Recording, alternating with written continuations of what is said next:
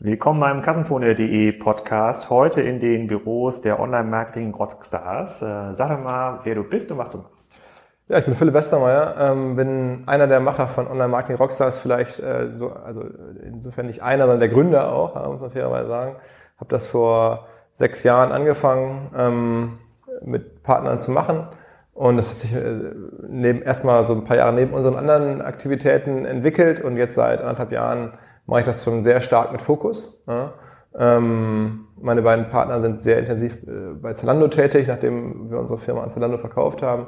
Was war das? Metrigo? Metrigo, genau. Das war von Project A finanziert, genau ähm, wie du ja das auch kennst, äh, plus ein, zwei weiteren Business Angeln. Ähm, haben wir eine Demand-Side-Plattform äh, auf in diesem ganzen Programmatic Space. Also es fing damals an als Programmatic los, gegen Realtime Advertising hieß es damals noch, oder Realtime Bidding am Anfang. Ähm, und da haben wir uns sozusagen positioniert. Wir hatten davor schon was gemacht im Display-Bereich, haben also viele Jahre wirklich Banner-Advertising gemacht. Ähm, und das ist jetzt Teil von Zalando Media Solutions, also dem Vermarkter von Zalando. Ne? Ähnlich wie, wie es in Amazon und eBay auch tun, äh, vermarktet Zalando jetzt auch seine, seine Kontakte, seine Nutzer, seine Reichweiten. Dazu braucht man Technologie und, und, und natürlich Menschen. Und da sind wir jetzt dabei.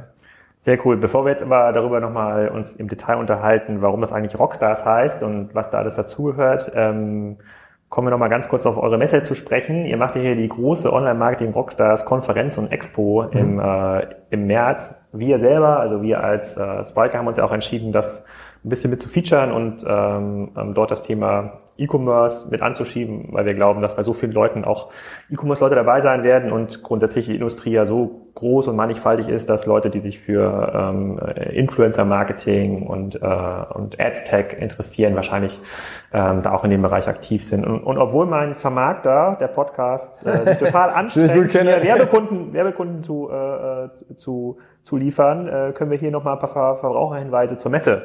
Äh, ja, sehr Kannst gerne, du mal ein paar Sachen zur OMR-Messe bitte erzählen? genau, zur OMR Expo oder Messe, die geht zwei Tage diesmal, am 2. und 3. März, äh, hier in Hamburg in der Messe, was in Hamburg optimal ist, weil es halt sehr zentral in der Stadt liegt. Ähm, wir erwarten ungefähr 200 Aussteller. Äh, genau, Spriker ist einer davon. Im Premium-Bereich unterscheiden wir ein bisschen zwischen dem äh, großen Premium-Bereich, wo wirklich größere Stände auch selbst gebaut werden. Da sind dann Google, Facebook, ähm, aber halt auch sehr ambitionierte, erfolgreiche Startups. Ein Spriker ist dabei, Adobe natürlich, unser Hauptpartner ist dabei. Und dann gibt's halt eine, eine, eine weitere Halle, wo wir halt, ähm, sagen wir mal, bewusst versuchen jetzt auf Standbau und diese üblichen Themen zu verzichten und sagen, okay, da sind halt dann nochmal irgendwie 120 Aussteller in einem, äh, in, in, sagen wir mal, einem One-Size-Fits-All-Stand-Setup. Trotzdem extrem spannend, wer da alles dabei ist. Verschiedenste äh, Partner sind in diesem, äh, in der, in der weiteren Halle halt und, und, präsentieren sich. Das Ganze wird eingerahmt von Masterclasses. Wir haben, ich glaube, knapp 60 Masterclasses, die auch für die Teilnehmer umsonst sind. 90 Minuten gehen die oder 60 bis 90 Minuten zu verschiedensten Themen, so Deep Dives machen. Ähm, und dann gibt's äh, mitten in der, in der Premium-Messehalle gibt's ähm, eine große Bühne, die Expo Stage. Ähm, ganz kurz zum Verständnis, das sind so 1000 Zuhörer vor der Bühne. Das ist, äh, ich glaube, es gibt wenige Digital-Thematiken in Deutschland, wo größere Bühnen äh, gespielt werden, ähm, ohne jetzt irgendwelche anderen Events da, da, konkret zu nennen, aber das ist wirklich sehr, sehr groß. Und es ist nicht die Konferenz, es ist die Messebühne, wird aussehen wirklich wie auch da eine Fernsehshow am Ende. Äh, und die zieht, glaube ich, auch nochmal Leute. Da haben wir verschiedene Themencluster, ähm, die wir auf die, in den zwei Tagen auf der Expo-Bühne zeigen. Äh, Sport, Search, also vielleicht Sport am Ende genannt, aber Search mal angefangen, Affiliate, ähm, ähm, Influencer, Publishing, E-Commerce, äh, wo du ja netterweise zugesagt hast, dich sozusagen als, als Kurator und Host uns, uns zu unterstützen.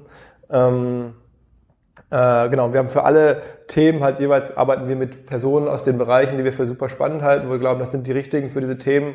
Wir glauben auch, dass man jetzt in der Größe 25.000 Leute erwarten, wir nicht mehr alles selber machen kann. Man braucht halt Partner. Du kennst dich mit E-Commerce besser aus als ich. Ähm, es gibt Leute, die kennen sich mit Search besser aus. Es kennen sich Leute, mit, die sich mit Influencern besser auskennen oder mit, ähm, mit Publishing, all diesen Themen. Und wir, wir machen es ein bisschen zu Sport, weil wir das auch ein spannendes Thema halten, auch einen sehr interessanten Marketingkanal. Ähm, so, und so haben wir da die zwei Tage halt, halt gefüllt. Also Growth Hacking, Startups, es gibt da. Also muss man auf jeden Fall buchen. Ich glaube, Expo war ja 25 Euro. 20, äh, ich, ich weiß selber, also, um es mal ganz klar zu sagen, wir erwarten nicht, und das ist für uns jetzt nicht äh, der Eintrittspreis, mit dem wir Geld verdienen wollen. Wir sagen, das Produkt ähm, ist für alle. Das soll, was wir aber machen wollen über die 20 oder 25 Euro, ist, wir wollen halt dafür sorgen, dass da jetzt nicht Leute kommen, nur weil es da irgendwie äh, vielleicht Häppchen gibt oder weil es da irgendwie auch abends ein kleines Konzert gibt oder so. Genau, so eine Art, Schutz, so eine Art Schutzgebühr. Genau, genau, am, ist eine Art Schutzgebühr. Am Ende des Tages. Also da kann man auf jeden Fall hinkommen. Ich habe jetzt mein, mein E-Commerce-Slot mit 90 Minuten habe ich jetzt schon gut ausgefüllt. Der Stefan Schamach will kommen und Jörg Kuttner, der Gründer von Magento und Marc Opel, der äh, Bereichsvorstand von Otto und Tarek ist dabei und Philipp Reitsch von Idealo und noch ein paar andere Highlights und das alles in 90 Minuten. Also da freue ich mich schon total drauf. Ähm, und dann ist auch ein bisschen die Frage, wenn man über Online-Marketing Rockstars hört, dann verbindet man das zumindest in Deutschland, in der Szene, in der ich unterwegs bin, ja schon sehr stark äh, A mit dir und, und mit der Messe. Aber die Messe ist ja auch erst über die letzten Jahre so entstanden. Das ist ja nur ein Asset, was ihr pflegt und was ihr aus, ausbaut. Und wir haben uns ja hier im Vorfeld immer so immer mal wieder getroffen und dann eher so aus Quatsch festgestellt, dass, oder sagst du ja auch, dass es eigentlich so eine Art Fachverlag, den ihr betreibt. Und heute geht es mal darum, äh, zu überlegen und zu denken, ist das eigentlich das neue Fachverlagsmodell, was ihr hier aufbaut? Und was können eigentlich andere Fachverlage davon, äh, davon lernen? Deswegen möchte ich einmal so ein bisschen durchgehen und überlegen, was für Assets habt ihr denn eigentlich? Ist es die Messe, ist das euer Hauptbusiness oder ist es die Webseite oder sind es die Podcasts oder ist es noch irgendwas, was ich gar nicht kenne? Kannst ja. du mir ein bisschen was darüber erzählen, was ja. du hier den ganzen Tag machst? Ja. Also ähm, ähm, die, dieses Festival, Messe und Konferenz, das ist ungefähr die Hälfte dessen, was wir so umbewegen, auch wirtschaftlich kann man sagen. Ne? Ähm, die andere Hälfte ist, ähm, ist äh, Podcasts, Seminare, ähm, eine Party bei der Demexco, ähm, kleinere Konferenzen, kostenpflichtige Reports, Werbung auf der Seite solche Geschichten. Also ich, ähm, Fachverlag ist halt ein sehr, da denkt man halt irgendwie an was anderes, ne? aber trotzdem, wenn man jetzt, vor kurzem, oder ist mir vor, vor einer Weile mal aufgefallen, ähm, wenn man sich so kategorisieren muss als Business, dann gibt's ja immer so Scroll-Down, was bist du eigentlich? Und dann gibt's natürlich jetzt nicht irgendwie so, du bist jetzt irgendwie eine Internet-Szene-Plattform oder sowas. Und da habe ich dann irgendwie gesagt, okay, was bin ich denn? Ich bin jetzt auch kein Startup. Und dann habe ich halt irgendwie Fachverlag angeklickt, was das gab's. Ähm, und so Vielleicht stimmt das, aber ich bin sicherlich jetzt immer in Abgrenzung zu einem Fachverlag, der ein Magazin hat oder so. Das haben wir halt nicht. Doch, habt ihr schon. Ich meine, ihr habt ja die, ja, ja. Habt ja die Webseite, das ist ja, das ist ja nichts anderes als ein... Aber jetzt W&V oder Horizont, die haben ja eine große Printpublikation und sowas, das haben wir nicht. Ja. Gut, aber auch deren Webseiten haben wahrscheinlich mittlerweile eine höhere Reichweite als die eigentlichen Printpublikationen. Und man könnte ja auch die Online-Marketing Rockstars ja als Printpublikation rausbringen. Ihr habt euch jetzt entschieden, dass zu Spezialthemen, zum Beispiel, ihr habt so ein Amazon SEO Paper, das ist so ein Spezialpaper. Wahrscheinlich habt ihr auch was zum Online-Marketing äh, als Spezialpaper. Also bringen einmal im Monat äh, ein Paper raus. Das ist in der Tat halt ein E-Pay, also ein PDF normal. Es, Abonnenten kriegen das geschickt äh, als Print. Ähm, aber normalerweise ist Was halt, ist ein Abonnent? Ähm, man kann das, man kann unsere monatlich unser unser kostenpflichtigen Report kann man abonnieren. Der Report. Das ist wie so eine Art Research-Abo. Genau, also wir beschäftigen uns mit, mit, mit Marketing-Themen. Also wir, du hast gerade schon gesagt, Amazon SEO, aber auch Marketing auf Pinterest, Marketing bei Instagram, Marketing oder Facebook. Da gibt es verschiedene Ausgaben zu Advanced Facebook Advertising, normales Facebook Advertising, ähm, Wettbewerbsvergleichstools im Internet. Also sowas, dazu haben wir halt Studien geschrieben, machen jeden Monat eine neue Studie und äh, man kann das halt abonnieren. Okay, und diese, neben diesem äh, Magazin und der, also neben diesem kostenpflichtigen Magazin und der Messe und der Expo selber pflegt ja noch die Webseite, bei denen mhm. ich momentan so 50 Prozent ist so Podcast-Content, bei dem man einen Podcast pusht und 50 Prozent sind ähm, ja Analysen im Wesentlichen marketingnahe Analysen, äh, ja. äh, immer wieder sehr, sehr spannende Sachen, äh, wie zum Beispiel, wie entwickeln sich diese Black Friday-Seiten, da gab es irgendwie diesen Markenstreit. Also sehr cool. Es gibt ja sehr, sehr wenig Seiten, die diese Art von Content regelmäßig liefern. Es gibt immer mal wieder so Spezialisten, die so über ein Thema mal ein längeres, äh, mal einen längeren aufdeckenden Artikel schreiben. Aber ich mache das jetzt hier jede Woche. Ähm, wie macht ihr das? Habt ihr eigene Redakteure? Ja, wir haben, wir haben, wir haben drei Redakteure. Drei. Ähm, drei Redakteure, genau. Wir haben also drei für die Website und einen äh, für diesen Report. Der hat sozusagen einen Monat Zeit, was zu liefern. Äh, der arbeitet auch meistens mit Partnern und Experten zusammen in diesen jeweiligen Themenbereichen und dann haben wir drei, die die Website machen. Ja. Und ich bin auch natürlich auch bei allen Themen mit dabei und schreibe jetzt wenig selber, aber liefere natürlich viel Ideen und Netzwerk und Hinweise und, und so. Also jetzt. Äh Habt ihr dann so richtig einen Redaktionsplan? Bei Kassenzone ist ja so, ich weiß gar nicht, was nächste Woche kommt, aber vielleicht habe ich jetzt ein Interview mit dir, das plane ich natürlich so eine Woche oder zwei Wochen vorher, da weiß ich ungefähr, wir treffen uns und dann kommt was. Aber ähm, habt ihr hier so einen Redaktionsplan, wo ihr eigentlich so auslegen könnt, was kommt nächsten Montag und nächsten Mittwoch auf die Website? Ähm, ja, also so weit im Voraus ist er gar nicht, aber so eine Woche planen wir ungefähr auch schon so, was, was machen wir wann. Sonst schaffst du einfach nicht. Ne? Wir haben jetzt ähm, ja, also auch den Anspruch, jeden Tag was zu haben und auch auf einem gewissen Niveau. Und das musst du planen, sonst, sonst, sonst fällst du komplett, also äh, sonst geht's nicht. Und ich war mir jetzt auch ein gewisses Traffic-Niveau erreicht, obwohl wir nur einen Artikel pro Tag machen. Und das heißt, der eine Artikel muss auch dann gut sein ähm, und muss funktionieren und, und, und so getextet sein, wie wir es brauchen in den Headlines, dass er bei Facebook funktioniert und so. Also insofern, ähm, ja, da arbeiten wir mit dem Plan. Kannst du ein bisschen was zur Größe eures Fachverlages sagen? Also auch, auch Daten wie, wie viele Leute kommen auf die Webseite? Die Soundcloud-Abrufe, also im Podcast kann man ja ungefähr sehen, da liegt der ja zwischen 5.000 bis 10.000 ja. Hörer pro Folge mittlerweile mit ja. gutem Wachstum. Ja. Ähm, aber wie sieht es denn auf der Webseite aus? Wie viele Leute arbeiten hier? Ja, also bei der gesamten Firma arbeiten jetzt so 35 Leute. Ähm, das ist natürlich verschiedenste Gewerke, also Redaktion, ähm, dann haben wir sehr viel auch Produktion von den Events, aber man darf sich da nicht das unterschätzen. Also es gibt immer noch Leute, die mich ansprechen und sagen, Mensch Philipp, hier, gut, gute Arbeit. Äh, bei der, bei der Konferenz nach dem Motto, das hätte ich jetzt so am Wochenende zusammengeklöppelt. Oder habe ich, also boah, hast du dich aber angestrengt so. Die Wahrheit ist ja, ich habe mich zwar auch angestrengt, aber trotzdem haben da noch dann irgendwie sich viele, viele mehr Leute angestrengt. Und es geht das alles halt einfach nicht auf der, auf der Dimension. Und wir haben jetzt also einen, der macht das Marketing, Sales natürlich, Eventproduktion, haben wir verschiedene Leute, Redakteure. Wir haben eine Kollegin, die macht nur unsere ganzen digitalen Geschichten, also Websites zu den verschiedenen Teilevents in verschiedenen Teilbereichen. Wir haben mittlerweile eine englischsprachige Website unter martinrockstars.com, um halt auch international ein bisschen zu werben. Funktioniert das? Ähm, Verfangen es gerade an, aber die Idee ist, dass halt insbesondere bei Facebook, also über guten Content, und dann bei Facebook ähm, das zu targeten auf, auf die Zielländer, also Skandinavien und, und Holland um, und so. Um, um dann die Messe größer zu machen oder äh, andere Werbeformate irgendwie auszu, auszurollen? Ähm, Im Wesentlichen geht es um die Messe und Konferenz. Ja.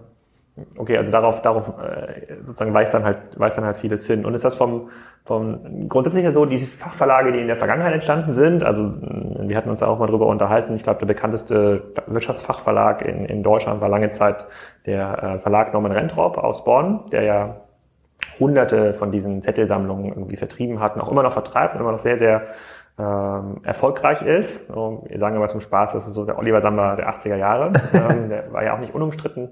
Früher, heute ist das ein bisschen was anderes. Er sponsert ja auch BBTV aus eigener Tasche.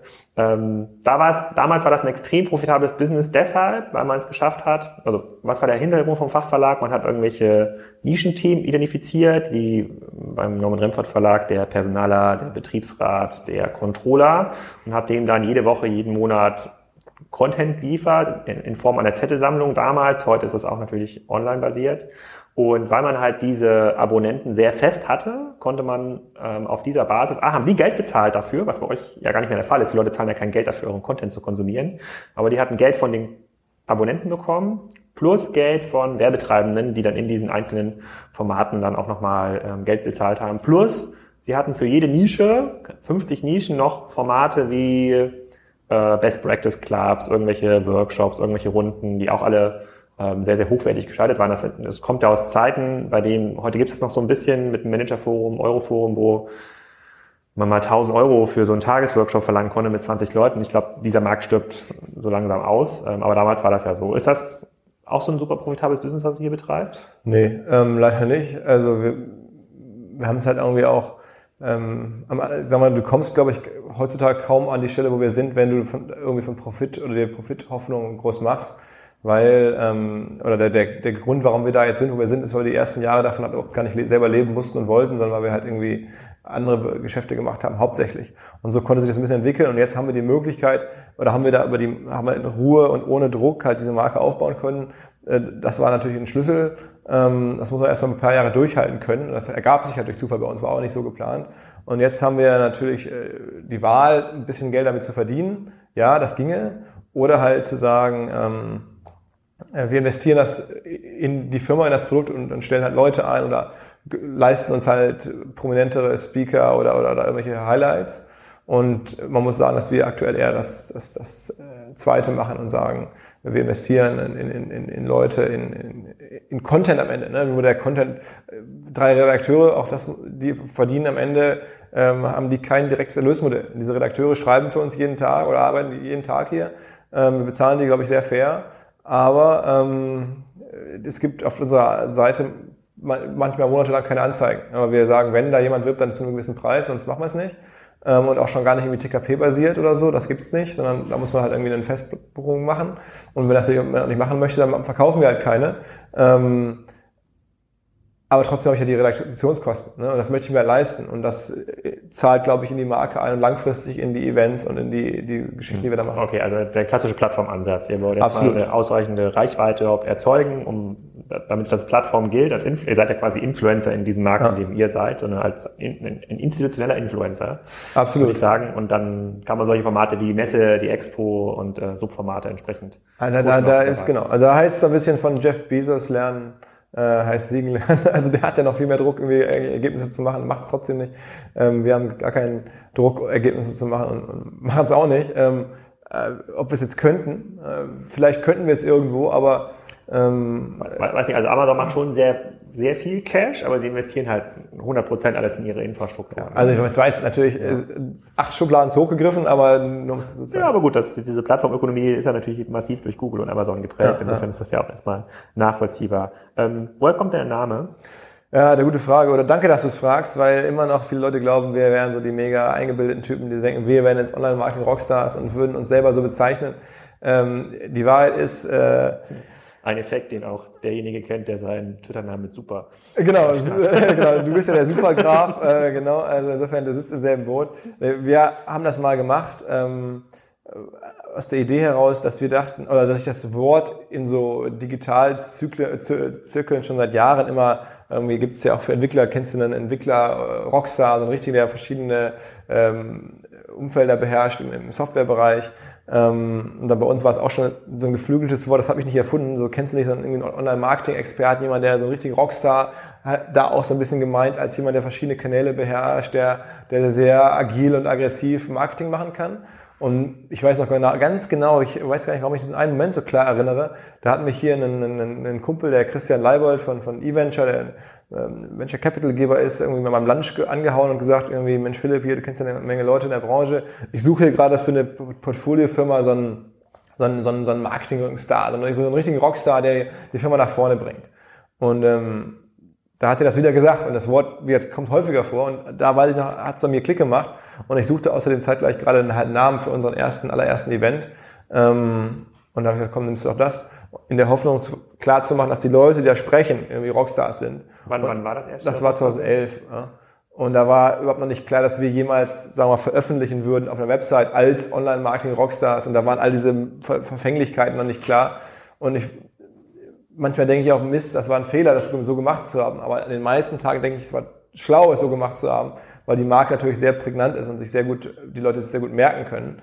Ähm, aber das ist natürlich irgendwo auch irritierend. Und, und, eigentlich sind wir bewusst nicht so, dass wir so, so mega laut sein wollen. Also so, so, so, so ein bisschen so. das Notebooksbilliger.de Problem. Ja, ja. Da wirst du auch keine Waschmaschine kaufen. Also so die, die, wenn du jetzt sagst Fachverlage, ich gucke mich ja auch um in der Welt, was gibt's für geile andere ja wirklich, ich glaube ich, Fachverlage oder, oder, oder Digitalplattformen im Know-how-Bereich, die ich cool finde, die haben halt irgendwie manchmal ganz andere Namen. Ja. Okay, die, der klassische Fachverlag, den ich so kennengelernt habe, der hat ja, der sagt ja, okay, es gibt einen Verlagsnamen, das ist jetzt mal die Online-Marketing Rockstars, das ist ja euer Verlagsname. Er bringt aber Magazine, Spezialmagazine, Formate raus. Das könnte man auch, könnte auch Webseite sein. Das muss jetzt kein Printmagazin sein und sagt dann, hier gibt's das, äh, hier gibt's tatsächlich das Marketing Rockstars Magazin, hier gibt's noch das Commerce äh, Rockstars. Da steht alles drin zum Thema Commerce und Shopsysteme und irgendwelche Big Data Tools, die man irgendwie braucht und Refactoring. Und dann gibt's vielleicht noch einen, ein Techstars, äh, Tech Rockstars äh, Magazin. Ähm, ist das für euch nicht auch naheliegend? Also könnte man es nicht, könnte man es nicht machen oder ist das zu anstrengend, diese einzelnen Formate zu managen? Also man könnte es wahrscheinlich schon machen, aber ich glaube, es würde bei uns sehr viel Fokus wegnehmen und Ähm, wir haben immer schon wieder auch ein bisschen experimentiert mit Sachen so rechts und links und ich glaube, was wir jetzt machen wollen, ist ähm, dieses Festival total nach vorne zu stellen. Das ist, glaube ich, eine relativ einmalige Chance, ähm, ein, ein, Event in der Größenordnung zu haben, mit den Netzwerken. Das heißt auch schon Festival bei euch? Also genau. Das ist, das ist gar keine Messe wie die Mexiko-Messe, sondern es ist das Rockstars Festival. Genau, genau. Und da Messe ist, und Konferenz. Genau, ganz genau. Ähm, und das äh, sozusagen auch international attraktiv zu gestalten, sodass Leute aus, aus den umliegenden europäischen Ländern zumindest mal dazukommen. Das ist eine ganz große Chance. Mit wie vielen internationalen Besuchern rechnet ihr? Ähm, so, so 6000 würde ich mal sagen jetzt im März, ja. Das ist relativ also schon um 20 Prozent. Ja, ja, ja. ja, ja. Ähm, und ähm, da kannst du, muss man ehrlicherweise sagen, auch relativ wenig jetzt so nebenher machen. Es sei denn, du willst wirklich dann äh, sehr viel Geld investieren, dann brauchst du auch nochmal ganz andere Leute, die dann nur, sich nur darum kümmern. Ähm, unser Team ist dazu darauf zugeschnitten, jetzt sozusagen im Online-Marketing in diesem Bereich was zu machen. Und ich glaube, dass da ähm, noch viel möglich ist. Also da gibt's da nicht so viel. Okay, dann, dann würde ich mal andersrum rangehen. Ihr versucht ja dann mit den Rockstars mh, ja, legitimer Nachfolger der Web eigentlich ein bisschen zu werden oder auch vom, vom Web Summit, ähm, auch wenn das noch ein bisschen anderer Fokus ist, zu lernen. Die sind ja sehr große Konferenzformate. Ähm, haben die dann wiederum äh, klassische Content-Formate, also ein Podcast oder ein Blog, was sie betreiben, oder gab es da nur die Messe, die die aufgebaut haben? Also ähm, bei Le Web habe ich es nicht ganz genau verfolgt, aber ich weiß, dass die, die im Wesentlichen auf die Konferenz waren. Ähm, und beim Web Summit, die haben auch einen Blog, aber der ist jetzt nicht sehr äh, aktiv, nicht so wie unser jetzt, nicht sehr, sehr Newsletter oder sehr so journalistisch, sondern er ist mehr so, wir berichten über unsere Aktivitäten. Ähm, aber ich würde halt sagen, klar gibt's die und, und wir sind irgendwo in dem ähnlichen Space, es geht um digital, es geht um ein bisschen eine andere Art der Darreichung und des, der Inszenierung als, als, als so die anderen. Ich, aber sagen wir mal, das ist maximal eine Hälfte dessen, wo ich uns sehen würde. Und die andere Hälfte dessen, was ich halt spannend finde, ist, ist zum Beispiel im, im Modebereich gibt es eine Firma, die heißt BOF, Business of Fashion, BOF. Ja, das ist ein, äh, finde ich, eine, total spannende Plattform rund um äh, wo man dann sehr viel lernen kann. Die, die sind gar nicht groß im Eventbereich, sondern die sind eher groß im Content-Bereich, im, äh, haben eine Jobbörse, all die Sachen, die wir auch machen. Und das äh, funktioniert dort. Ähm, es gibt hier in den USA von, von dem Scott Galloway, der Anfang des Jahres bei uns war, eine Firma, dessen Firma heißt L2, also oder L2, also zwei Ls, wahrscheinlich, ich weiß gar nicht warum, weil, weil Galloway auch mit zwei L geschrieben wird oder so. Ähm, und der hat ja, auch. Oder weil die Domain frei war. Oder weil ich, genau. Und der hat auch, äh, die Domain ist glaube ich l2inc.com. Ähm, und der verkauft halt auch verschiedene Seminare und, und macht halt einfach sehr, sehr hochwertigen Content zu Themen, die noch wenige andere so besetzen und auch besetzen können, wie er das kann.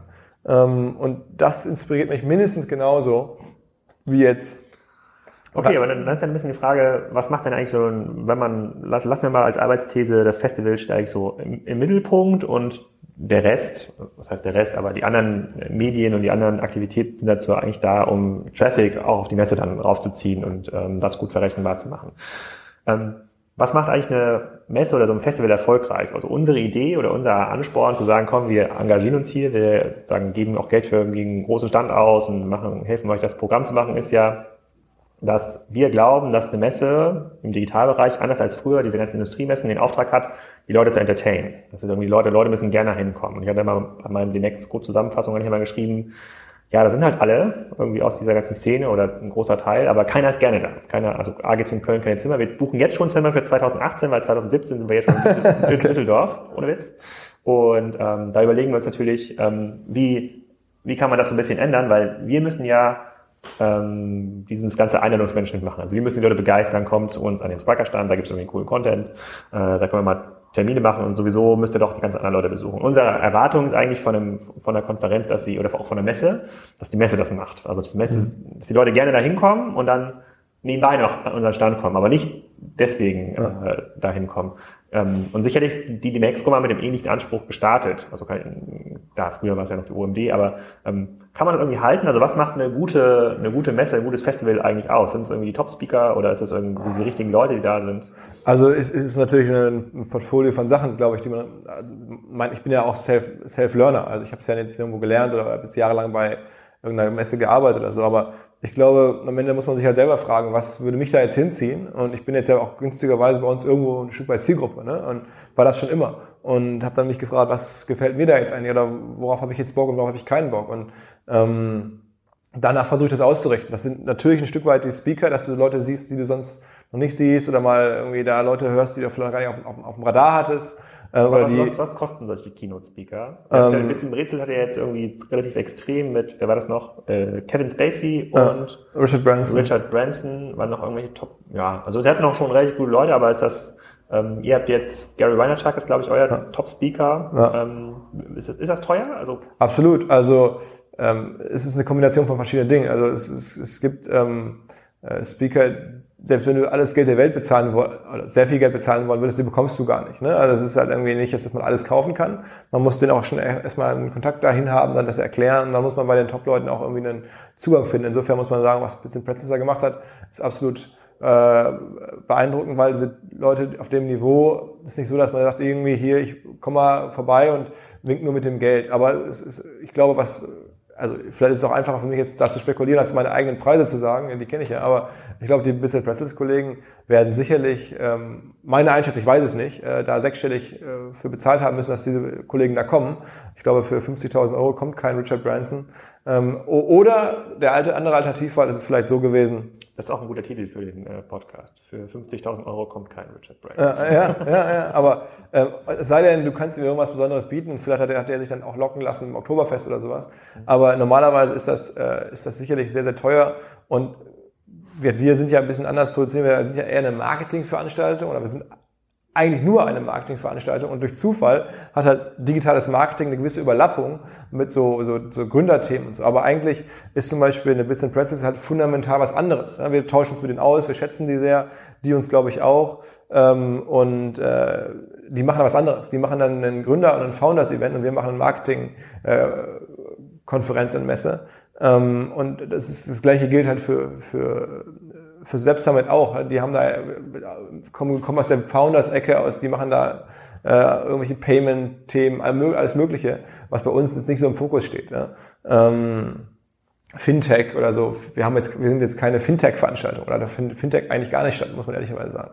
Weil es ist halt kein Kern-Marketing-Thema. Und deswegen sind unsere Speaker üblicherweise ähm, auch nochmal anders bepreist. Aber klar, auch ein Gary Vaynerchuk Kommt hat, nicht für lau. Kommt nicht für 20.000 Euro, ne.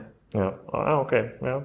Gut, aber dann, dann noch mal ein bisschen zurück zu dem, also wo geht da so ein bisschen die Reise hin und was macht ein, ein gutes, ein gutes Festival aus? Das eine ist ja, ihr müsst die äh, Aussteller irgendwie bei Laune halten, dass sie sagen, ja, hat sich gelohnt. So, wir als Aussteller haben ja eine Opportunitätskostensicht und sagen, was kostet uns quasi das ganze Ding und äh, runtergebrochen dann auf einen einzelnen Termin. Was kommt dann am Ende des Tages dabei raus an Deals und äh, wie viele gute Termine kommen dabei raus und wie entertained sind eigentlich die Gäste, äh, die, wir da, die wir da haben. Auf der anderen Seite hat der aber auch die, sind die Aussteller ja nur die eine Seite der Medaille. Er wollte ja 25.000 Leute hin, ja. hinbekommen. Das ähm, schafft er sicherlich auch. Da mache ich mir gar nicht so eine große Gedanken, aber die müssen ja auch entertained. Absolut. Äh, das ist auch übrigens, glaube ich, das, was uns, oder was ich mittlerweile, glaube ich, klar sagen kann, was uns besonders macht, ist, dass wir halt auch mit den Künstlern, ne, bei uns äh, ein Deichkind, Udo Lindenberg, Jan Delay, ähm, all diese Leute, die, oder Bo, ähm, all diese Leute, hier hängen sie alle an der Wand, die bei uns ähm, regelmäßig in letzter Zeit. Was machen die da? Sprechen die auch? Oder äh, nee, die machen, die sorgen halt für Rahmenunterhaltung. Aber äh, weil am Ende habe ich ja gerade gesagt, was, was würde ich jetzt geil finden? Ich finde es ja auch viel geiler, wenn ich jetzt irgendwie zu einem Event komme. Da treffe ich Leute, die ich kenne, da geht es um Themen, die mich interessieren und trotzdem riecht es auch noch ein bisschen nach Popcorn und dann tauchen da irgendwelche Musiker oder, oder Unterhalter auf, die ich cool finde. Warum denn nicht? Also ich meine, das ist wenn ich mir jetzt vorstelle, ich fliege jetzt irgendwie nach irgendwo jetzt unverfänglich, lasst Sie mich sagen, nach Frankfurt ähm, auf ein Event und übernachte da und bin da halt eine Weile, dann ist das doch irgendwie umso geiler, wenn ich halt weiß, äh, da ist jetzt irgendwie ein gesamtes Paket und ich muss dann nicht abends vielleicht alleine Abendessen gehen oder, oder fange an zu suchen, ob ich irgendwie noch kenne in Frankfurt irgendwie, sondern ich weiß, ähm, da, da treffe ich A, viele Leute aus der Branche, mit denen ich gerne zusammen bin. Ähm, ich, ich nehme da viel Inhaltliches mit, mache da gute Kontakte. Und dann kriege ich dann noch irgendwie ein Rahmenprogramm geboten, wo ich das Gefühl habe, geil, hier will ich eigentlich gar nicht weg, das macht total Spaß, hier kann ich mich mit identifizieren und fahre dann irgendwie aufgeladen, positiv, businessmäßig, inhaltlich aber auch sozusagen aber gesamtmenschlich jetzt nicht erschöpft und irgendwie abgekämpft, sondern irgendwie motiviert und begeistert aufgrund meines beruflichen Tuns nach Hause. Weil das ist ja irgendwie das, eigentlich das Beste, was man, was man haben kann. Und äh, das habe ich gedacht, das gibt's so nicht oder das, das, das erlebe ich so selten. Ich, ich kenne den Moment, ich fahre irgendwo hin, dann mache auch gute Kontakte und so, aber dann bin ich kaputt und denke mir, scheiße, nervig und bin jetzt schnell wieder nach Hause.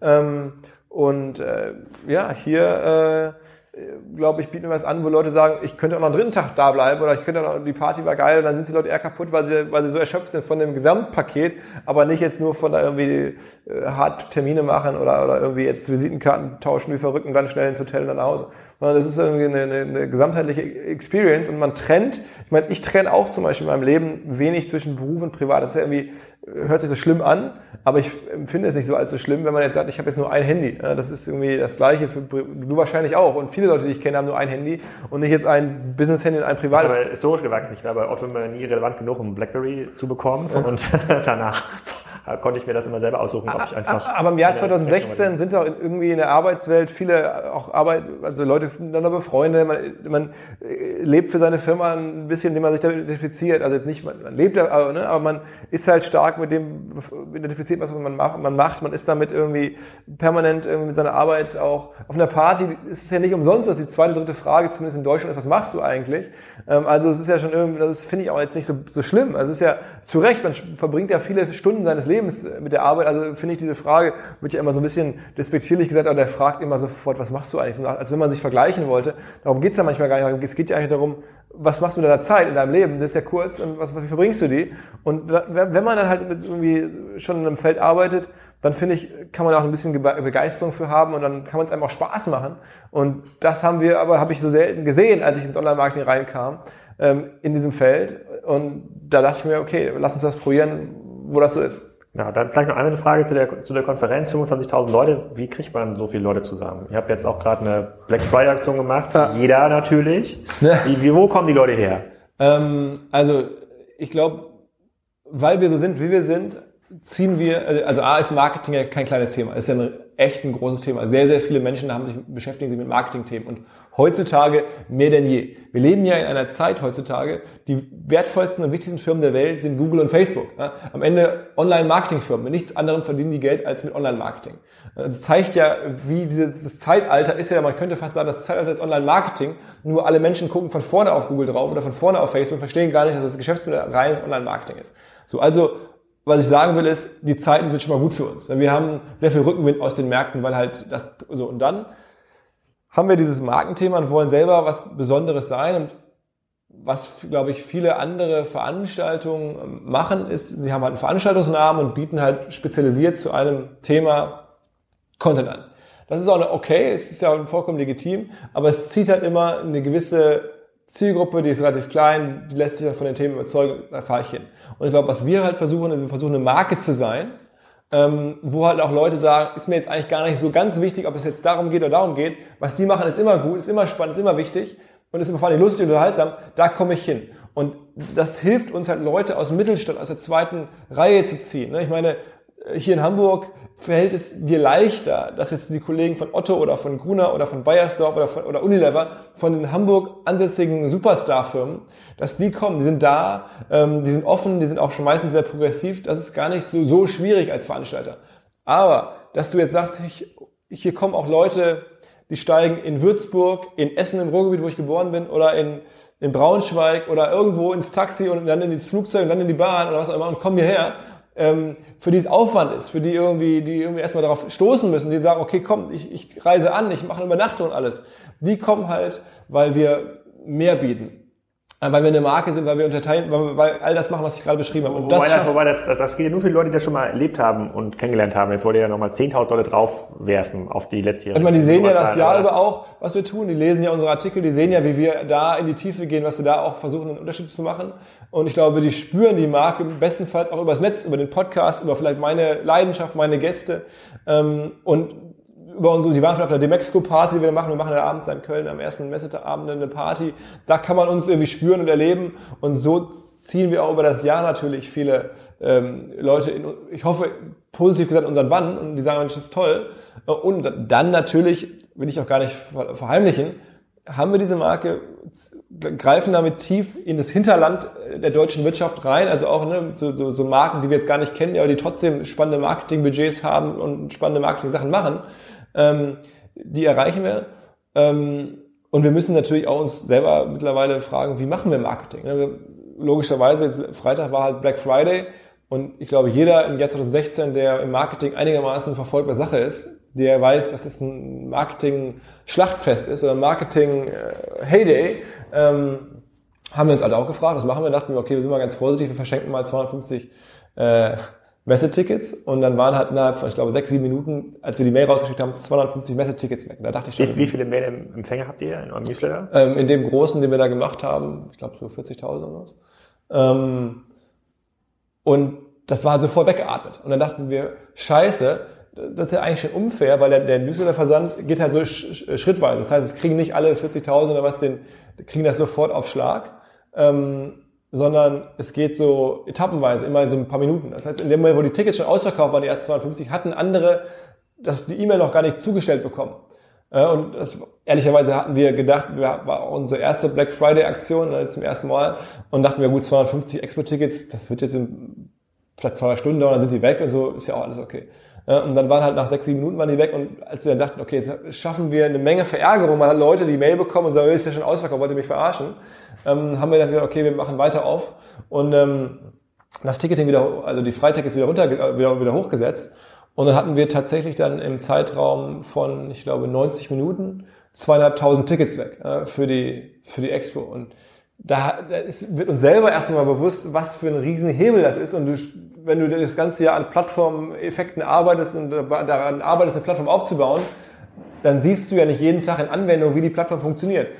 Aber wenn du sowas halt machst und dann kriegst du so einen dermaßen krassen Hammer zurück und es kommen halt, äh, die Tickets werden da weggerissen und es kommen Facebook-Kommentare wie verrückt, dann merkst du, okay, es könnte sich wirklich lohnen, diese Plattform aufzubauen, weil da spürt man sie dann mal punktuell. Ähm, und ich hoffe, im März wird man es auch sehen, dann echt in live, was dann an, an Leuten hier sind. Und die Newsletter-Abonnenten, das sind Leute, die euren Content abonniert haben oder habt ihr mal Unterschiedlich. aufgebaut? Unterschiedlich, genau. Die, die auf unseren Veranstaltungen schon mal waren, die unsere Newsletter abonniert haben, die unsere Podcasts hören, die sich da irgendwo eingetragen haben. Also, oh, da müssen wir denen ja auch mal das E-Commerce-Programm zusenden. Das ist ja jetzt absolut, ja, absolut. Weit fertig, das hat ja auch nochmal. Also wir werden, wir machen gerne einen großen Artikel, weil ich meine, was du da auf der E-Commerce-Slot äh, gerade angekündigt hast, ist ja, das hast du so, so. Ich hoffe, die anderen Kuratoren machen das auch ja. mindestens genauso, ja, genauso ich, Also ich glaube, da, da werden wir einige sehr starke Slots ja. sehen. Ich möchte auch diese, diese Influencerin, die ihr letztes Mal hier interviewt habt, äh, äh mal sehen. Nova die, die, die, gesagt hat, dass es ja, schon unangenehm ist, so viel Geld zu verdienen. bekommen. Ja. Aber das ist ja auch diesen Titel, das wollte sie, glaube ich, nicht als Titel haben im Podcast. so ist das nun mal hier im Marketingbereich. Da sind die spannenden Aussagen nach vorne, nach vorne gestellt. Hier, bevor hier unsere Zeit abläuft, wir müssen noch mal ganz kurz äh, versuchen, hier ein paar, paar, paar Learnings zu generieren, ja, auch für die, gerne. für die, äh, für die äh, Fachexperten unter unseren Zuhörern. Und zwar, ich, als ich hierher gefahren bin und mir überlegt hatte, wie, wie, wie phasen wir es eigentlich ein unter Fachver Fachverlag ähm, 2.0, habe ich mir schon gedacht, ich habe so viele Beratungsprojekte auch gehabt im äh, Fachverlagsbereich, deren ja sehr, sehr papierlastiges Geschäftsmodell natürlich von digitalen ähm, ähm, Sachen bedroht ist. Und für die war immer Google und Facebook eine, eine Bedrohung. Aber wenn ich mir so richtig überlege, seid ihr eigentlich das wirklich das, das Nachfolgemodell. Muss sich überlegen, ähm, ihr habt eine andere Art und Weise, Abonnenten zu bekommen, die ihr aber nicht äh, bepreist, also in, in, in einem, oder denen ihr quasi keine äh, sozusagen keine Kosten verursacht, außer bei kleineren Sachen wie diese äh, wie diese ähm, Spezialmagazine, die ihr rausbringt einmal einmal im Monat.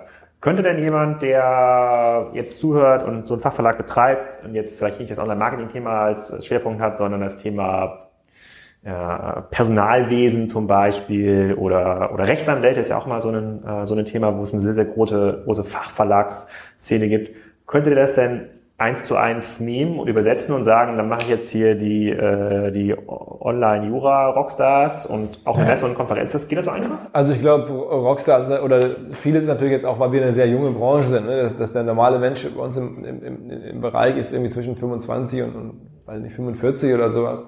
Das ist unsere Kernzielgruppe. Da kannst du natürlich anders auftreten, als wenn, äh, als wenn es äh, etwas ältere Branche ist. Im Jura-Bereich ist da mit 25 kaum einer am Start. Also die meisten ja noch irgendwie in der, in der Uni oder in irgendwelchen äh, Staatsexamen oder sonst was. Ähm, also insofern, das geht sicherlich so einfach nicht. Aber ich glaube, was halt schon geht, ähm, ist Content zu produzieren. Und ich meine, die Frage ist ja, was kommt nach äh, den ganzen äh, Facebook-Clickbait-Geschichten? Ja? Also, dass man jetzt irgendwie bei Facebook günstig Content verteilen kann, ist ja, ist ja nichts Neues.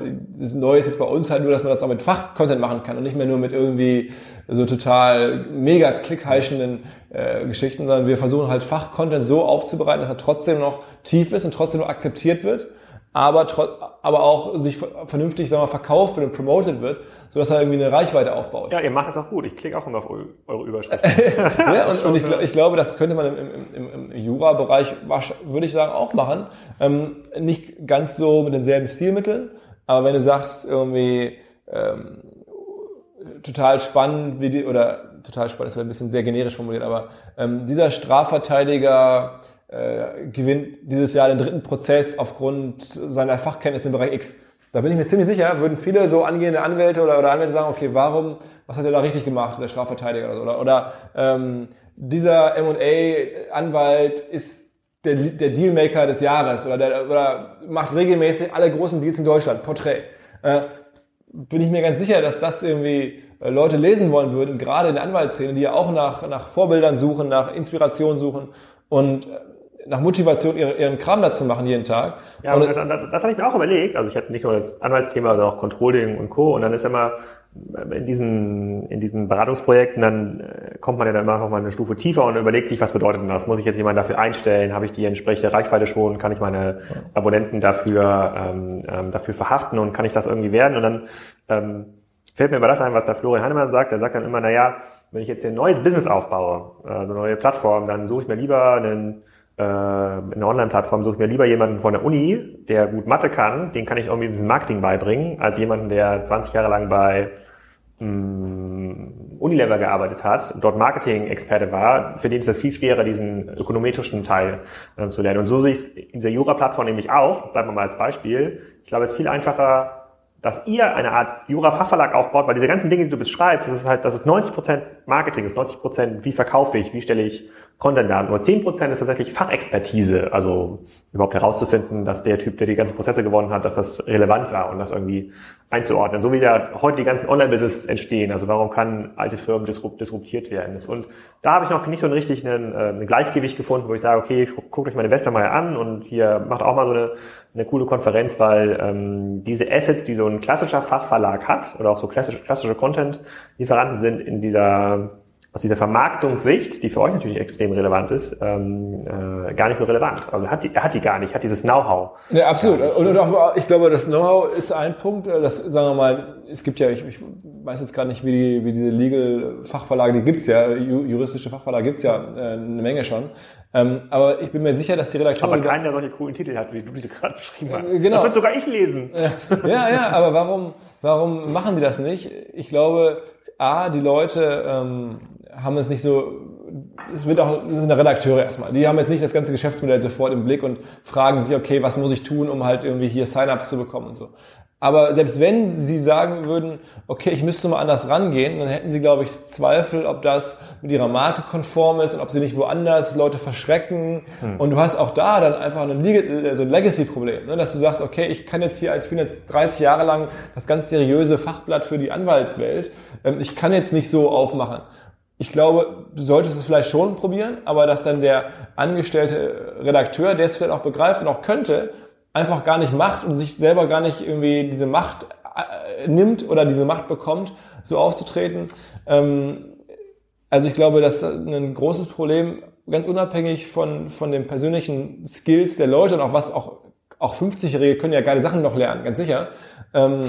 Das ist halt, ein guter Titel für den Podcast. Ja, ja, ja, ja, da mache ich mir keine. Ich bin ja, also ich meine, ich, bin ja optimistischer Mensch und ich werde auch irgendwie hoffentlich bald 50 eines Tages. Da will ich auch noch was lernen ähm, und dann nicht zum alten Eisen gehören. Aber ähm, ich glaube äh, 37. Ich glaube, das Problem ist ähm, die Legacy der Organisation. Das heißt, man ist sich selber so unsicher und es gibt halt so wenig wirklich Entscheider, die sagen, das machen wir jetzt so nicht. Es gibt auch meine meine Kappe und wenn es schief läuft und der der Großkunde, der äh, kündigt, weil wir uns zu unseriös werden oder nach außen hin irgendwie so erscheinen, das muss ja gar nicht so sein, ähm, dann geht's auf meine Kappe. Es trauen sich halt sehr wenige. Es ist halt einfach, da sind sehr viele Leute, die sehr viele Jahre was Gewohntes gemacht haben. Und auch wenn sie die Skills, das Talent hätten, das kommt nicht zur Entfaltung, weil die, die, die, die, die Prozesse sind nicht dafür ausgerichtet. Und wir kommen jetzt ein bisschen ab, aber warum geht's Medien häufig so schlecht? Ne?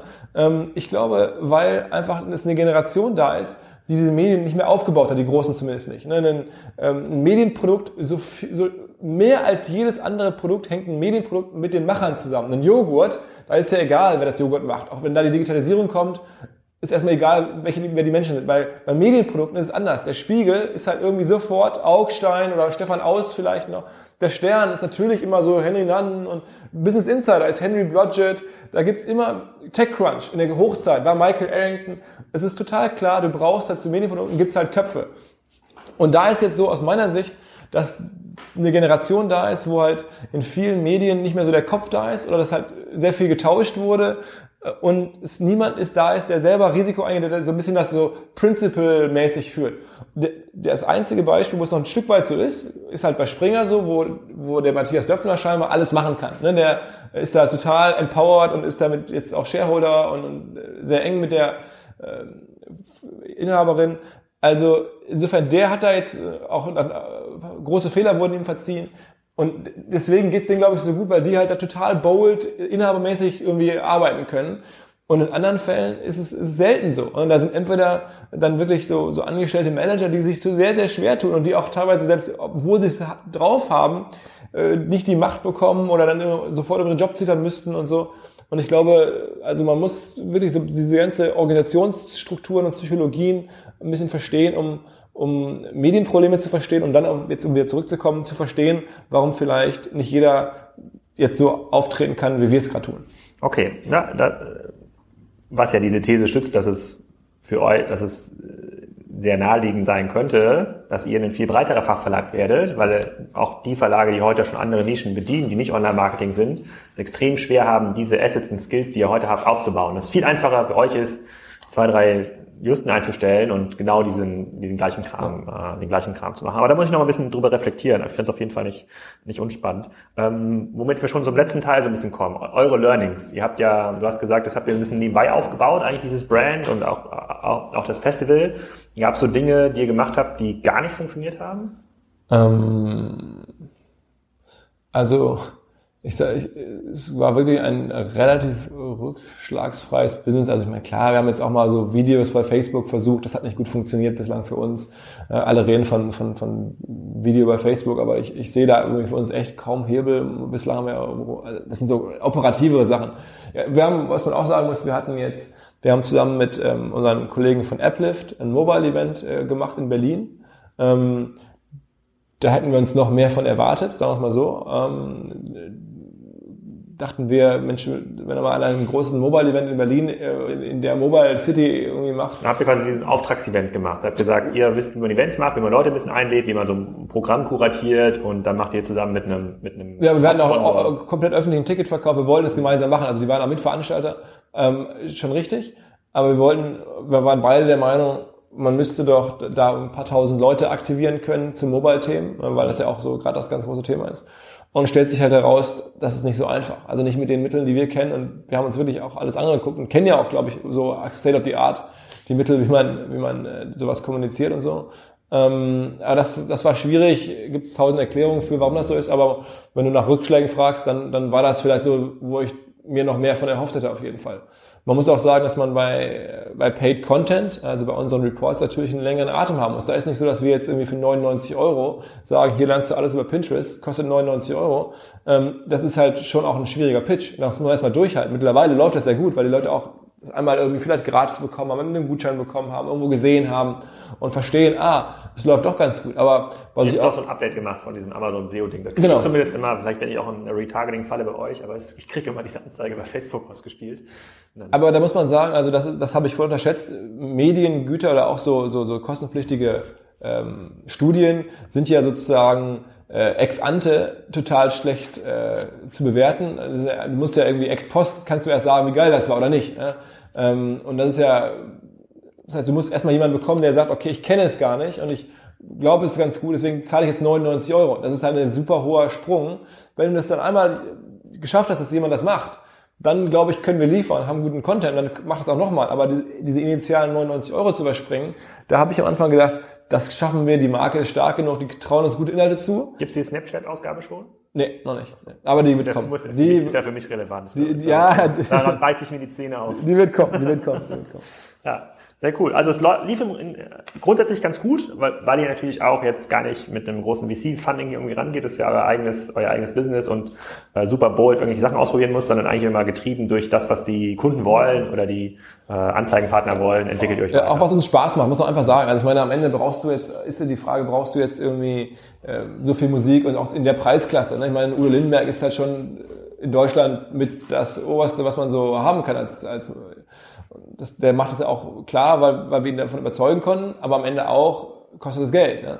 Und selbst wenn wir einen Teil des Geldes nur spenden, ähm, was heißt nur spenden, wir spenden es und er möchte es gar nicht haben, äh, ist erstmal Geld, das uns dann nachher äh, verloren geht. So eine große Spende würde ich sonst nicht machen. Ne? Ähm, also insofern, äh, das ist, ja, da, da, da haben wir uns zu entschieden, sowas aufzubauen, ähm, weil es uns Bock macht, weil ich da gerne auch selber das dann erleben wollte. Und weil es irgendwie, weil ich denke, es ist halt so irgendwie Bucketlist, das mal sowas gesehen zu haben, mal sowas aufgebaut zu haben. Und gar nicht so, weil ich jetzt denke, geil, ich habe jetzt mehr Cash auf dem Konto. Äh, wozu auch? Das bringt ja eh nichts, weißt du doch auch. Also das, das Thema möchte ich hier ausblenden. Dass, 0, 0 äh, ich sehe mal, ich habe so einen Geldmarkt das sparen. Stimmt, das stimmt, Geldmarkt nicht äh, ab einem gewissen Niveau ist das egal, das stimmt. Aber, aber übrigens noch eine letzte Bemerkung, weil du sagst irgendwie kein VC und so. Hier die, die Kollegen, die ich gerade nannte, Business of Fashion. Also all die, deine Hörer, die aus dem Fashion-Bereich kommen, die werden das vielleicht kennen. Das ist so die große Plattform, wo sich alle über Fashion informieren online. Die haben jetzt irgendwie Index, also einen reputierten. Ich dachte, das ist die Textilwirtschaft. ja, die Textilwirtschaft ist, glaube ich, ähm, in Deutschland ist es das. Ähm, aber das Business of Fashion ist das, glaube ich, das internationale Pendant. Das ist natürlich viel jünger. Die Textilwirtschaft ist, glaube ich, viel, viel älter, tiefer verwurzelt. Ähm, aber so das digitale Pendant. Nach meiner Beobachtung, ich bin jetzt kein Fashion-Experte. Ja.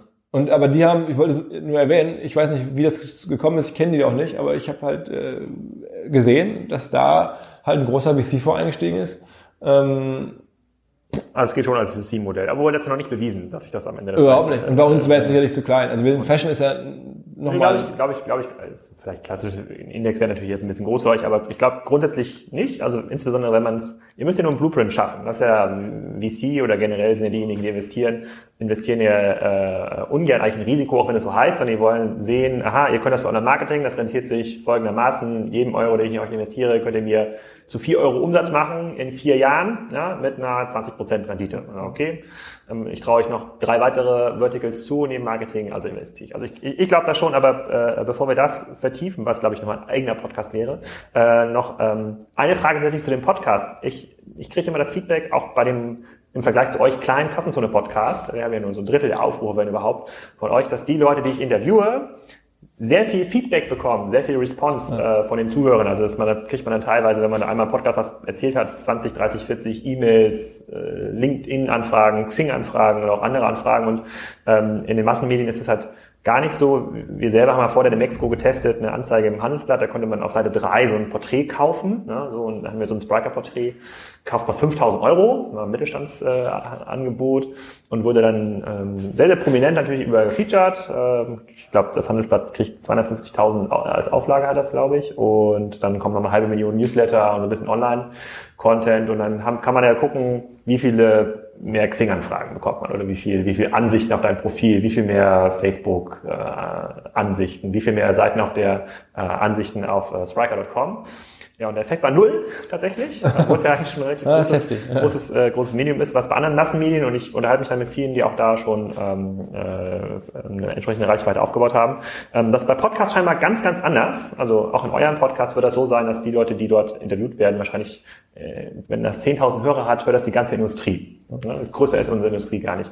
Könnte man das nicht noch ausweiten auf andere ähm, Verticals? Absolut. Also bei Podcast sind wir nun sehr bullish. Also ich bin auch selbst großer Podcast-Hörer deines Podcasts, aber auch viele amerikanischer Podcasts und so weiter. Und haben jetzt einen Vermarkter ja gemacht, weil wir halt sehr stark an das Thema glauben. Ähm, die, die krasseste Zahl. Ich ist auch ein ganz toller Vermarkter. Genau, genau.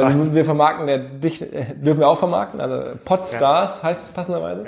Ja. Ähm, und warum, also bei all den Zahlen und unabhängig von den eigenen Eindrücken, was ich total beeindruckend finde, ist, ähm, ich nenne es immer die Podcast-Klickrate. Das ist die, die Key-Zahl, die mir ins Auge gestochen ist bei allen anderen Wachstumszahlen und Zugriffszahlen und Hörerzahlen und wie viele Stunden Menschen Podcasts hören und so weiter.